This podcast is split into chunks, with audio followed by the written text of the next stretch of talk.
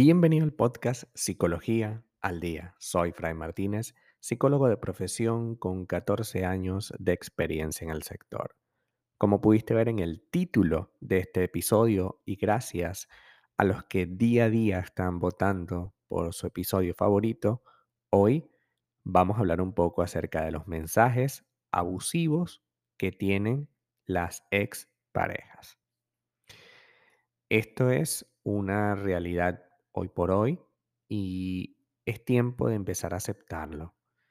Hay personas que terminan con nosotros, vaya, eso es normal, puede pasar, pero no por ello tienen que comenzar a hacer una campaña terrible, abusiva de mensajes tras mensajes tras mensajes.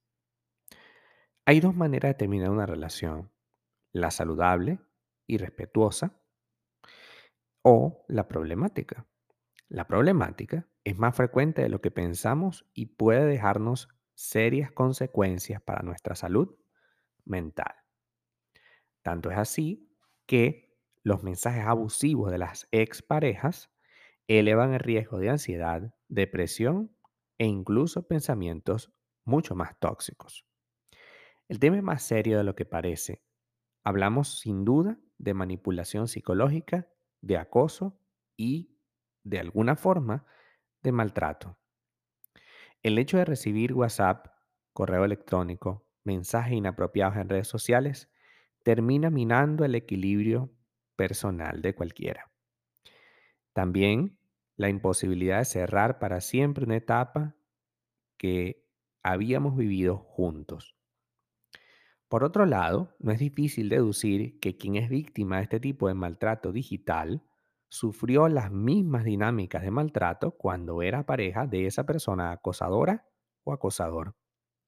El sufrimiento se alarga y ya llega a otros límites mucho más difíciles de poder romper. Porque el vínculo personal, bueno, con decir no nos vamos a ver más, ok, pudiera pasar, pero en el caso de las redes sociales, pues pareciera que se crea 14 millones de, usuarios y siempre, siempre te está escribiendo.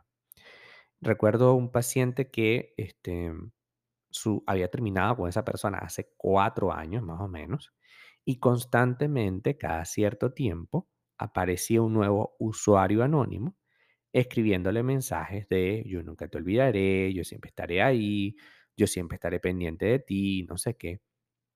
Y llegaba un punto en el que esa persona se sentía sumamente vigilada, ¿no? No podía poner nada en redes sociales, no quería hacerlo. ¿Por qué? Porque sentía miedo de que probablemente esta persona viera dónde está y se apareciera.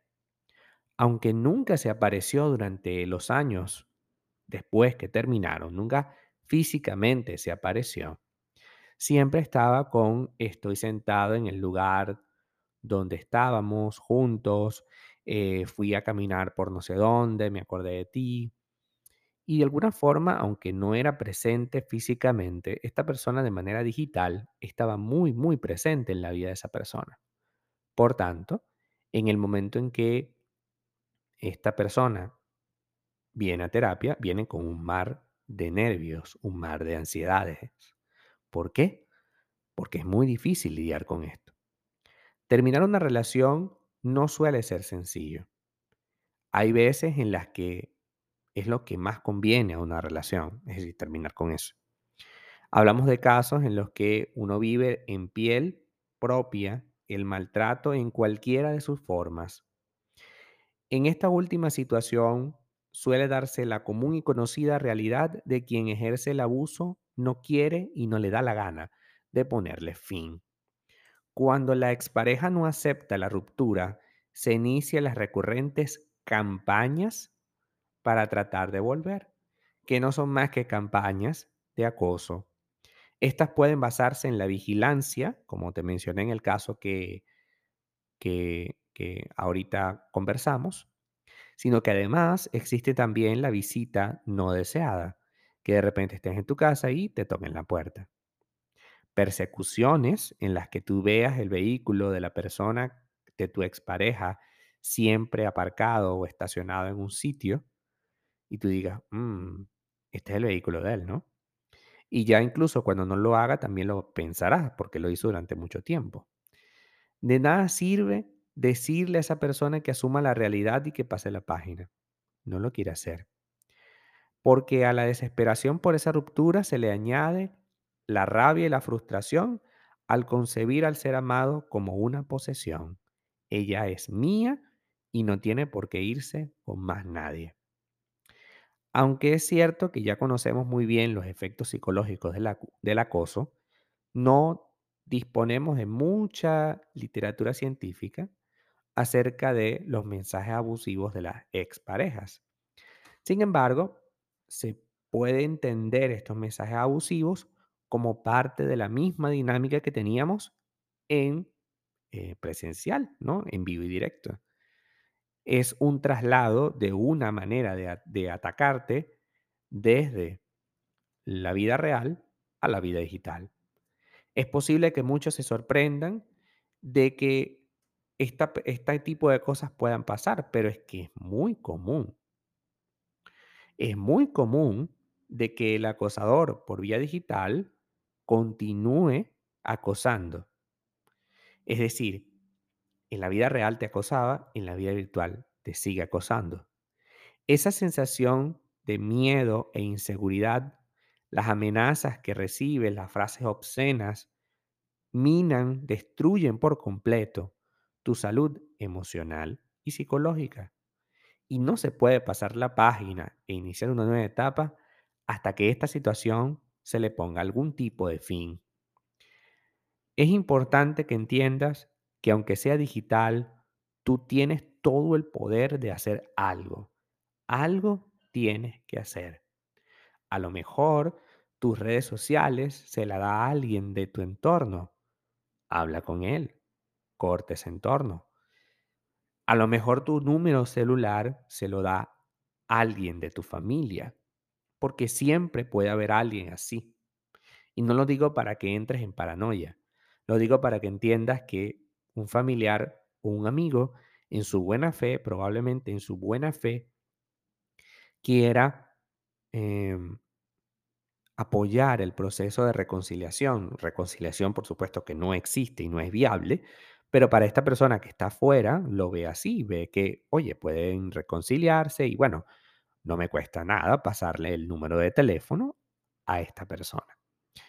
Esto es algo que tienes que trabajar, revisar quién puede estar allí eh, brindándole apoyo a tu expareja y cortar de raíz la estimulación, porque cuando una persona le da un número de teléfono a otra, le estimula a que haga algo, ¿no? Y si no puedes ninguna otra opción, pues también es bueno que acudas, si eres, eh, que acudas a tu eh, Palacio de Justicia de confianza, que acudas con un abogado también, para que puedas terminar este proceso de manera legal, porque siempre puede haber una vía legal para que esta persona te deje de acosar. No es sano que nos acosen toda la vida, no es sano. Y tenemos todo el poder para decidir hacer algo al respecto.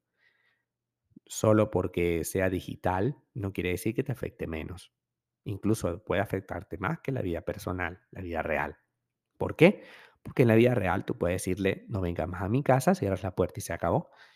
Pero en la vida virtual siempre estás allí, siempre estás en vivo, siempre te pasa algo, siempre te escriben algo, ¿no? Ya no quieres publicar fotos, ya no quieres hacer nada. Y eso tampoco, porque esta persona no puede arrancarte de tu vida personal. Tiene todo el de- tienes todo el derecho a tener tus redes sociales y a poner lo que te venga en gana. Tu relación de pareja terminó. Y si esa persona no lo quiere aceptar, pues tendrá que aceptarlo por las buenas o por la vía legal. Hasta acá nuestro episodio del día de hoy. Muchísimas gracias por quedarte aquí hasta el final. Si deseas saber más sobre mi contenido, www.fraymartinez.com. Para consultas online, www.fraymartinez.com y también sígueme en mi Instagram, arroba fraymartinez20. Muchísimas gracias y hasta el próximo episodio.